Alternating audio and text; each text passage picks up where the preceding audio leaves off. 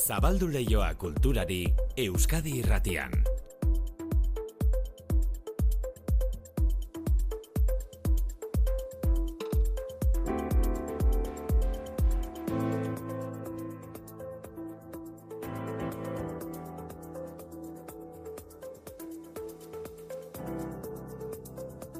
Manu etxe sortu arratsaldeo. Berdin maite. Hortaz, azken erromantikoak izeneko filmaren errodajean izan zarete. Bai, azken erromantikoak novela baten izenburua da, Txani Rodriguezek gazterera zidatzia, Euskadi Literatur Sari irabazi zuena, eta novela horretan oinarrituta filma errodatzen ari dira Euskaraz, David Perez Sañudo, hain justu, berari da zuzentzen filma, eta berak 2008an ane izeneko filmari esker dezenteko sona lortu zuen. Hau du, Pérez Sañudok bigarren film luzea. Liburua, Los Últimos Románticos liburua, zine bihurtuko dute eta baditu zailtasunak asmoak. Liburuan, protagonistaren iruneren barne munduak indara handia du eta hori zinera pasatzea erronka handia izango da. Pérez Sañudo, zuzendari entzungo duzue, filma egiteko baliatu duen Txani Rodríguezen liburuaz eta hortik sortu den zine proiektuaz. Txaniren eleberria oso, oso sakona da, oso komplezua, berezia, baina aldi berean hausnarketaz beteta dago. Eta horregatik oso zai izan da, hori, ba, irudiak hartzea edo fisikoa itea. Baina, bueno, Marina Parezekin batera idatzi dut gidoia, eta mm, bestalde batetik eleberria e, ba, potentea da, eta irune pertsonaia oso, bueno, oso interesgarria da, eta faktore hori esker oso orientatuta egon gara ba, aziratik. Ez da. Azken erromantikoak filmatzen duela astebete inguru hasi ziren Gernika Lumon eta atzo Laudion aritu ziren estena batzuk grabatzen. E, filmak bakardadea du oinarri, irune protagonistak para iratzen duen bakardadea, miren gaztainaga aktorari egokitu zaio erronka hori. Izaten ari da oso lan sutila, segia da, bueno, pertsonai honen buru hori eraikitzea eta begira da hori lantzeak bai, bueno, azkenan da galdera asko mordo bat egiten diozu zure buruari, hitz egiten duzu asko zuzendariarekin, e, gaina novela daukagu eskurat hori kristonoparia da, ze noberak nabardura asko dauzka pertsonaje honen komplexutasun horren inguruan, ez? Azken erromantikoak filma. Zine azari garela, munduko zine jaialdi haundietako baten lehendabiziko eguna da gaurkoa, Berlinale, Berlingo zine jaialdi azari gara, eta eskarmentu handiko zinegile bati omenaldia eginez hasiko dute aurtengoa Martin Scorsese zinegilari orezko urrezko hartze emango diote. Aurtengo lehiaketa ofizialean Berlinalen beste beste Oliviera Saias, Bruno Dumont eta Mati Diop zuzendarien lan berriak urrezko hartza lortzeko leian. Beste askotan bezala, Berlingo zine jaialdian politikak pixo handia izango du, ez da politikoak hain justu, kontua da, eskuimuturreko Alemaniaren zat alternatiba alderdiko kidei kendu egin dizkietela jaialdiko inaugurazio galarako gonbidapenak. E, orkestren inguruko albiste ugari, Euskadiko Orkestra Austriako bira arrakastatxoen ondoren gaur itzuliko da abonu denboraldira eta gaur estrenaldia dute. Txilidaren omenez, Antonio Lauzirika, kompositoreak eh, sortu den pieza joko dute lendabiziko aldiz. Goizean esan dizuegu, orkestrako perkusio jotzaileek, txilida eskulturgileak eh, berak erabilitako burni piezak joko dituztela musika instrumentuen antzera. Igor Arostegi perkusio jotzailea da. Irudikatu nahi du ba, txilida, ba, obra, bere eskultura sortzeko garaian atatzen zan, ba, zarata hori, bai, eta irugarren movimendua, elogio al hierro e, ia acero, izenekoa, ba, sartzen du e, ba, pieza hau. Juntzan legazpia e, kompositorea eta han bertan beak erabiltzen zituen materialak hautatu eta bueno, pixkat irudia eta sonoria beha pixkat baita erabili nahi izan du kompositorea Antonio Lau Zurika da. Orkestrak gaur goizean egindu azkenen segua eta ainoa lankideak ekarri digu burniaren soinua. E, fundizio bateko soinua irudikatu nahi izan du kompositoreak ona Euskadiko Orkestraren emaitza entzun.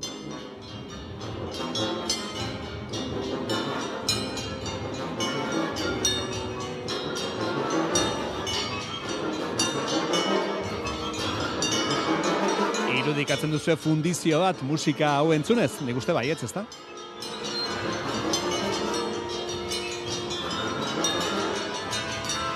Ba, Eduardo Txilidaren omenezko pieza hau gaur, Donostiako kursalen Euskadiko Orkestraren eskutik, bi hartoki berean, astelenean gaztkeizko principal antzokian, aste artean Iruñeko baluarten eta asteazkenean Bilboko Euskaldunan egitarau berean, Sergei Rachmaninoffen irugarren sinfonia eta Joseph Haydn kompositorearen sortzigarrena. E, musikan orkestrak albiste gauza askoren gatik.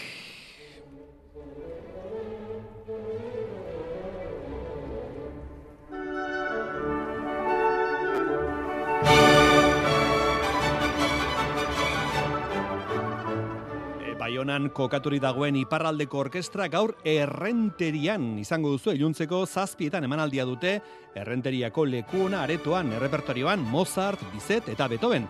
Mozarten Figaroren ezkontza operaren hasiera joko du iparraldeko orkestrak. Eta orkestren kapitulua izteko Nafarroako gazte orkestraren emanaldiak egun hauetan arte eta musiko izeneko bira. E, taliburuetan, titulua bera erakargarria da, gizon barregarriak Joxan Agirre idazlearen liburu berria zari gara, gizon jubilatu talde bat protagonista apustu xelebre batean sartuko direnak. Ni euskan lau gizonezko jubilatu berriak gaztetan alkarreken ibilizena komando baten eta beste lau ertzainoi e, laguna zianak. Haien atzetik ibilizian, inoz ez zituzten harrapatu eta apustu bat egiten dute egin zuek atrako bat eta bai ez guk zuek harrapatu. Idea zan, sartzaroaz hitz egitea, baina ez zuen horrela e, despegatzen testuak ariketa neska bat komando burua izandakoaren etxean ordu batzuk lan egiten sartu noen arte. Entzun duzu trama Josean Agirreren liburu berrian, jubilatu kuadrilla bat, komando baten ibiliak eta beste jubilatu taldea ertzainak izandakoak eta orain apustu batean sartuko dira eta gizon barregarri hoien artean ikasle gaztea agartuko da, neska gaztea agartuko da. Elkar argitaletxeak plazaratu du liburua. E, gure esai honetako trama gidoia idatzita dago, erabakita dago, baina sortuko ote da gidoian idatzita ez dagoen zerbait ez ustekoren bat, Auskalo, segi entzuten, inoiz ez dago jakiterik, bizitzak zer ekarriko diguneta. Euskadi Irratian, Kultur Leioa, Manu Etxezortu.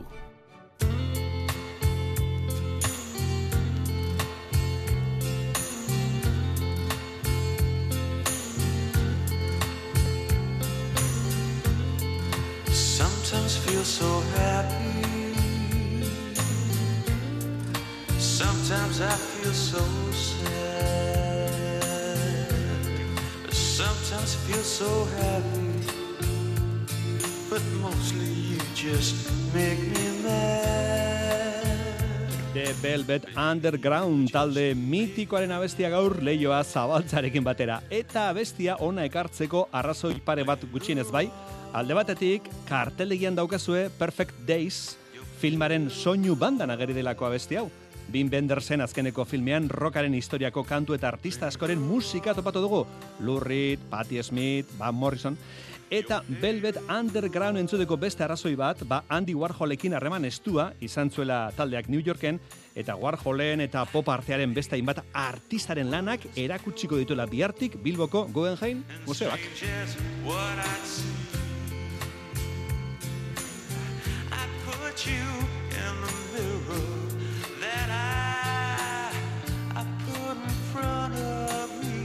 Gero xagutze ingo dugu Guggenheim Museoko erakusketa berriaz arratsalderako plan bat literaturarekin lotuta Donapaleu herrian itxaro bordaren itzaldia gaur iluntzean iluntzeko zortzi terdietan.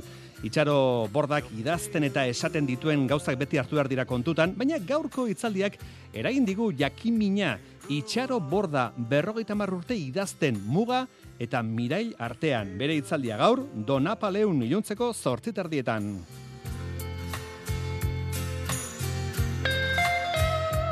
Eta gaur arratsalderako beste proposamen bat kasunetan zarautzen, herriko modelo aretoan babesa fin laburra eskeniko dute eta solasaldia izango da ondoren Ander Irureta Goiena zuzendariarekin eta Mireia Gabilondo ekoizlearekin. Filma esan bezala, Ander Irureta Goienak zuzendu du eta bera da filmeko aktore nagusia. E, filmak mai gainean jarri duen gaia gizon prostituzioa. Ander Irureta Goiena zuzendari eta aktorea Euskadi Erratiko arratzean izan berria da eta bere hitzak jaso ditugu. Etorri junea. Azkarra, azkarra. Eta aratz da, ba, bueno, diru bila dabilen gazte bat, bere amak bizitza hobeago bat izan dezan, eta duinago bat. Hogeita piku urteetako gazte bat, gizona, eta mm, hiru lan dituna, ba, hori, banatzaile bezala, almazen baten, eta gero gizonezko prostituzioan jarduten duena. Orduan ikusten da denbora auzuan hor da hola galdua babesaren bila.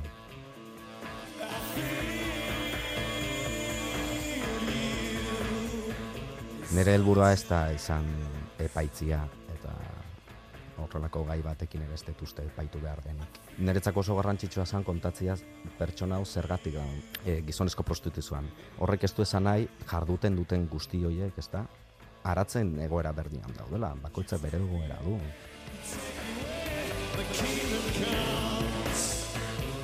Aktore moduan, Oiana Maritorena, Lasne Etxeberria, Ander Jimenez, Alaitze Guren, Beñat Rekejo miana egiten duena, Amaia Irazabalena hotxa, Einaut Gantxegi, guzti hauek daude eta estikuriel ere. Baina zama nagusian neuk. Eta egia da zera batean nik ez nula inber, eh? Zertzan kontua, ba, bueno, ez genula topatzen inor. Nahi zuenik biluztu. Ez da erresa, eta labur metrai baten ere bilustia ere, esan nahi, non diru asko ez daun, bueno, oso saia zan. E, gaia ja saia da, ba, ezikitzen zuna ere oso saia da, aktore moduan, eta nahi ere aktore moduan lotxan mateit. Orduan, bueno, ba, justu Mireia Gabilondokin nintzala, Mireia Gabilondo izan dela e, produkzio ejecutiboan egon dana, eta beak esan zinta zera, ez tezuiten zuk. Bueno, lokalizazioa dana izan zan zarautzen, boste egun izan zian, ekipo oso naukiet, ekipo tekniko oso naukiet, honetan hasi berriren baten gan sinistia ez da erresa. Orduan, joe, ni oso eskertuta nao, ez da? E, guain justu momentu honetan festival ezberdinetan orkesten egea, hortxe gaude itxoiten behaien erantzunei. A ber, sortia haun eta eta hartzei ikuen hainbat festival ezberdinetan eta eta irabazte, eh? premioa eta espada, ba, bueno, ba, beste hausa batea.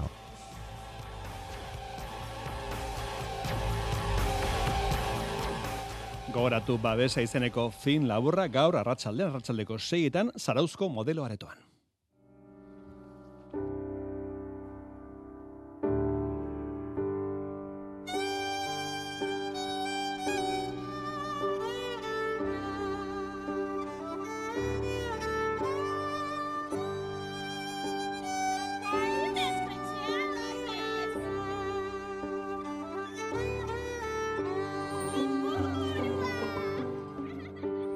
Gutxi asko denok ditugu gogoan ume garaiko oroitzapenak eta gutxi asko denok gogoratzen ditugu gure ume garaiko andereño, maxu eta irakasleak. Miren larrea, miren, kaixo, arratsaldeon. Kaixo, arratsaldeon. Bueno, zuk seguru gogoratuko dituzu ume garaiko andereñoak, seguru, izenta guzti gainera. Bai, bai, guztiak. Bai, Bai, ez da. bai, gogoratzen ditut bai.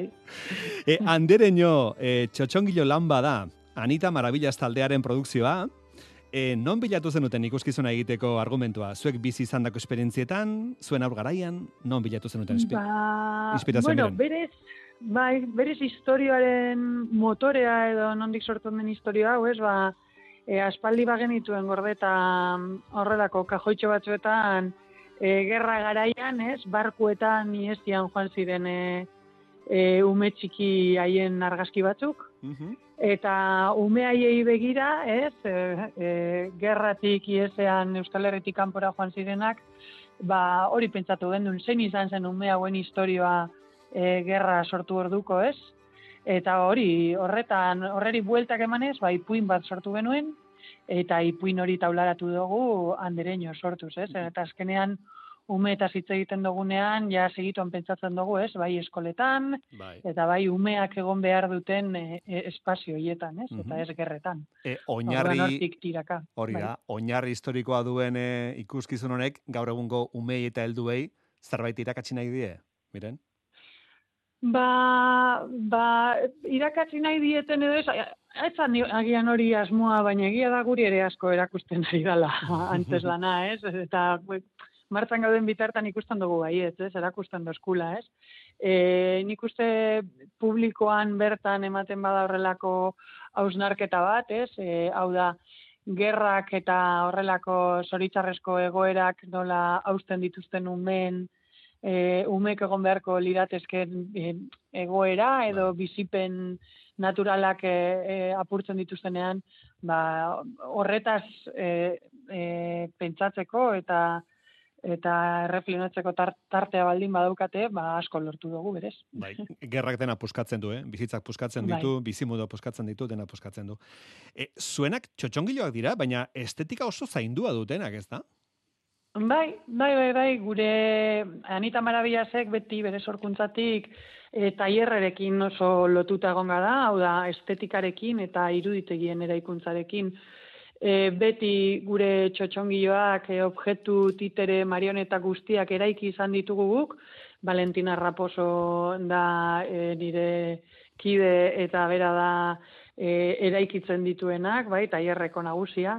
Eta e, guretzako oso garrantzitsua da, beti sortzen dugunean historia, dramaturgia oso lotuta doa, eraikitzen dugun iruditegi horrekin, eta oraingoan e, animalitxoak dira, bai. Bai, Basoan bizi diren e, animalitxo batzuen historioa eskola horretan. Bai, bueno, Anita Marabillasen andereño ekoizpenazari gara, txotxongilo lan bada. E, zuen agendan, zer herria geri dira, non dituzu urrengo emanaldiak, non ikusiko zaituztegu? Ba, begira, amaseian, ostiral honetan, e, lezon gaude, amazazpian eibarren, amazortzean lehioan, eta gero ja aurrerago, geta iruan siburu, ogeta bostean sopela, eta Mhm. bagoaz e, fetenera, gijonera, e, e, erdaraz aurkeztuko dugu lehen aldez, esprainako duguan, eta bueno, baditu guain bat data, ez da guaitzakirik ez juteko, baditu guain bat. E- errepasa Domeka ez- honetan gainera lehioan, bueno, hainbat, hainbat. Bai, errepasa dezagun, askar, askar, amasei beraz bihar lezon esan duzu. E, Hori da. Larun batean Eibarren, Eibarren. Eibarren, eta igandean leioan. Hori da. Osongi. Ba, miren larrea, Anitas, Anita Marabillas, konpainiako eskarrik asko, andereño ikuskizuna Ba, irratira zuei. gatzagatik. Et, eta beste bat arte, Beste bat arte, mila esker. agur miren naio. Agur.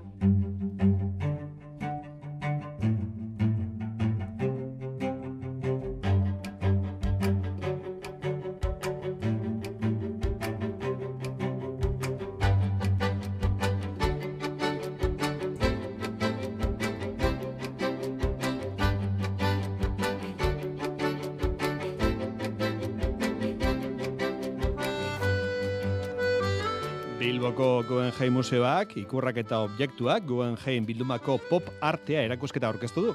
Urteko bigarren erakusketa handia da, eta bi urtez behin, New Yorkeko museoaren funts eta bildumako egiten den erakusketa da. Kaso honetan, New Yorkeko museoak pop artearen bilduma handia du, irurogeiko amarkadako hasieratik, mugimendu abiatu zenetik osatzen joan dena. Joarro marteenak informazioa, idailaren amabostera arte zabalik izango den erakusketaz. Berrogei artelanek osatzen dute ikurrak eta objektuak Guggenheim bildumako pop artea erakusketa. Pop artaren ordezkari nagusienen artelanak eta mugimendu honetako artistak garaikideagoen eh, piezak uztartzen ditu. Ana López de Munain Guggenheim Museoaren komunikazio saileko koordinatzailea. Berrogei artela, inguru, artista ikonikoena batez ere. New Yorkeko bildumaren artista ikonikoak, hau da, Liechtenstein, Warhol, Rauschenberg, Oldenburg, besteak beste, eta artista berriak ere bai. Guggenheim museoak azken urteotan berriztu egin du hola pupartiaren bere historia, eta hori dela eta erosi ditu zenbait eh, artelan, Lucia Hierro, adibidez, Historian zehar arte mugimendu askorekin gertatu den bezala, jatorrian pop artak berrogeita garren amarkadaren amaieran nagusi zen espresionismo abstraktuaren kontrako jarrera saldu zuen. Pop artea espresionismo abstraktuaren aurkako erreakzio gisa sortu zen, hirugarren eh, hamarkadan, eta bigarren mundu gerra ondoren estatu batuetan bizitasun ekonomika zegoen, kontsumismoa ere igozan, eta orduntxe zenbait artista kultura popularrak duen lenguaia bisuaia aztertu zuten, bai? Eta handi datorrain zuzen ere mugimenduaren izena, popularra pop, arte pop. New Yorkeko Guggenheim Museoak hasiera hasieratik hartu zuen pop artarekiko konpromisoa mugimenduaren baliotze instituzionala finkatuz mila bederatzerun da irurogeita iruko Six Painters and the Object erakusketa antolatu zuenetik. Hain zuzen ere, erakusketa horri egindako omenaldi modukoa da Bilboko Museoan ikusgai den eh, erakusketaren izenburua. Mugimendu honetako artistek kultura herrikoi edo popularrak hitz horretxetatik dator mugimenduaren izena berezkoa duen lenguaia bisuala aztertu zuten eta inspirazio iturri herrikoiak izan zituzten. Inspirazio gisa erabili zituzten zenbait elementu iragarkiak, eh, aldizkarin merkeak, egunkariak, publizitate esiak, filmak, komikia, erakusleioak, herrikoa zen guztia. Popartearen e, ostasuna eta kutsu impersonalak e, nolabait eraso zituen goi mailako artearen tradizioak. Popartak eragin haundia eta arrakasta izan du amarkadetan publiko haundiaren baitan eta Bilboko Guggenheim Museoan bertako artista esanguratsuen obra esanguratsuak ikusgai daude. Besteak beste, Andy Warholen autoerretratua, Klaas Oldenburgen telefono biguna edota Roy Lynchesteinen txakur amorratua. Ikurrak eta objektuak Guggenheim bildumako pop artea erakusketa, bihartik hasita irailaren amaboster arte ikusgai Bilboko Guggenheim Museoan. Izen polita, marrazkirri, marrazkiak eta irriak, marrazkirri Euskal Umorea erakusten duen marrazki erakusketa. Izuran, egin zuten lehen edizioa, urte batzuetan utxune izan zen, eta urten Nafarroa bereko, Lartzabaleko, Espeletenian ekimena berreskoratu dute. Eun bat marrazki, martxoaren birarte ikusgai. Lurralde barnealdean, kultura pizgarri bilakatu da Espeletenia. Gise guztietako itzorduak antolatuz, adibidez ostiralean, bihar, astreketak euskaraz dokumentala eta konzertua. Andoni Lizeaga berri maile.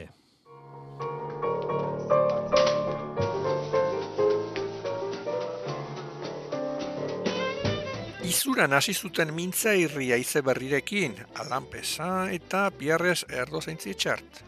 Aintzinan iauteriak eta batuk eta ono bat isanti bat eta hoi batuk eta barriak eta abiatu zei marrazkirik bat, horako zebrain.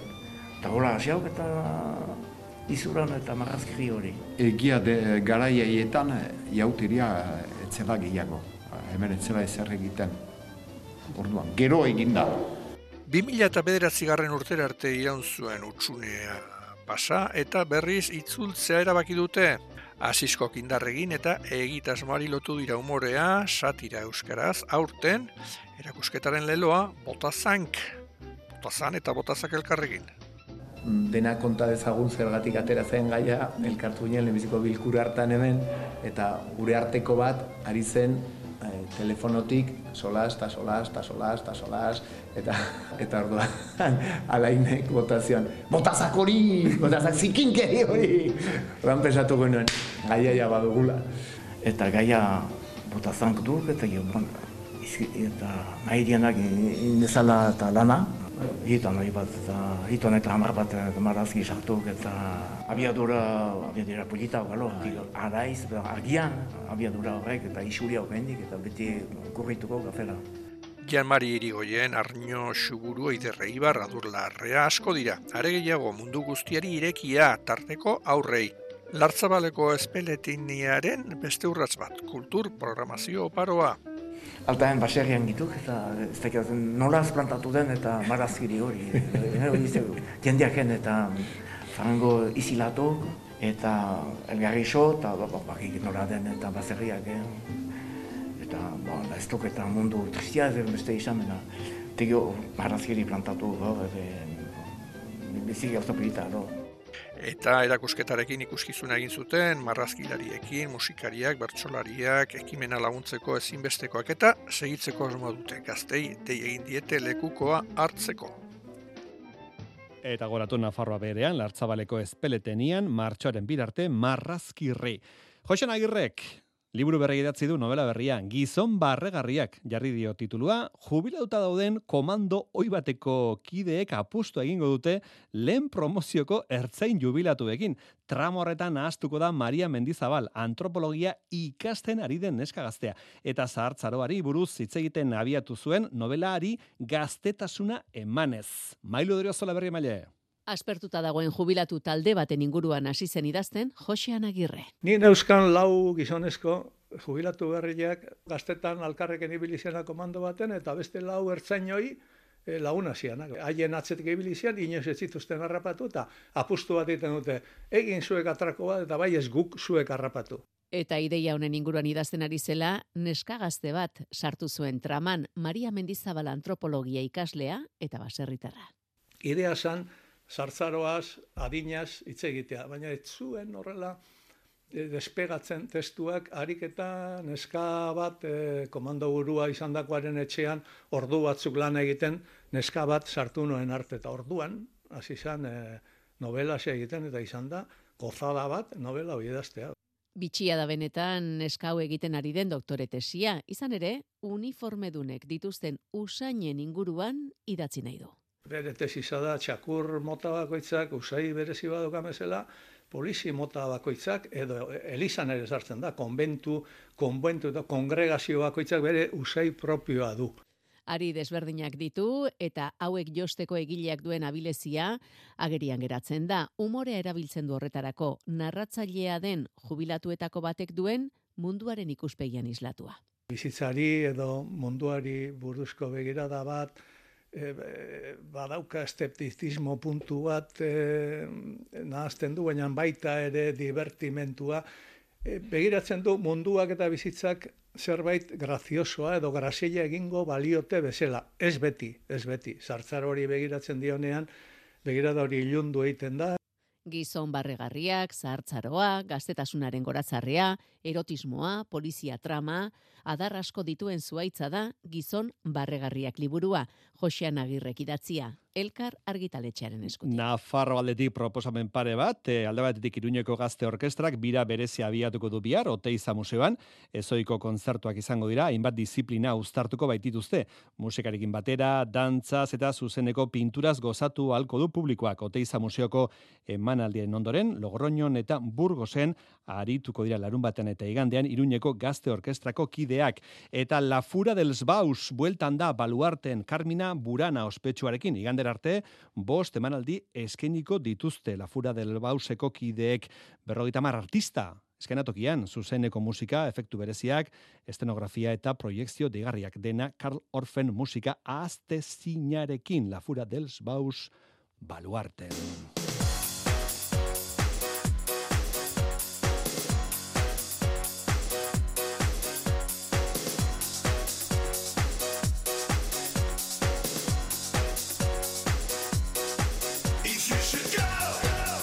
Segidan Euskadi irratiaren sintonian, zure bizitzan ezustean agertzen diren abesti mitiko eta zoragarria.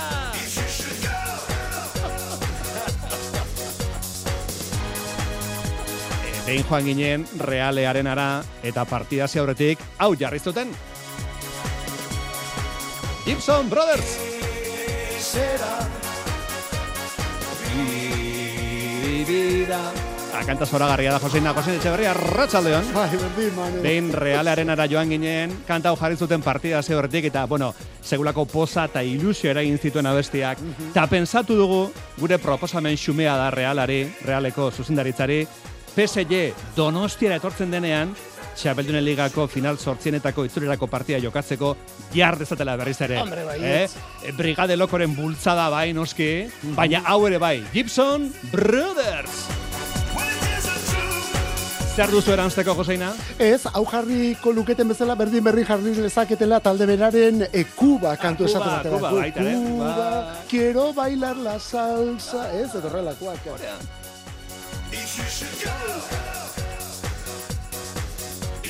Nik uste kantorek balio ezakela, eh? Realak buelta emateko markagailuari eta kanporaketari eta, eta guztiari, nik pentsatzen du jende bate baino gehiago hau entzundakoan esango zuela. Ah, begira, Village People, ze badu ukitu bat Bai, ez da, jo badu dira Gibson. Brothers. Gibson Brothers, hori Gibson da. Gibson anaiak.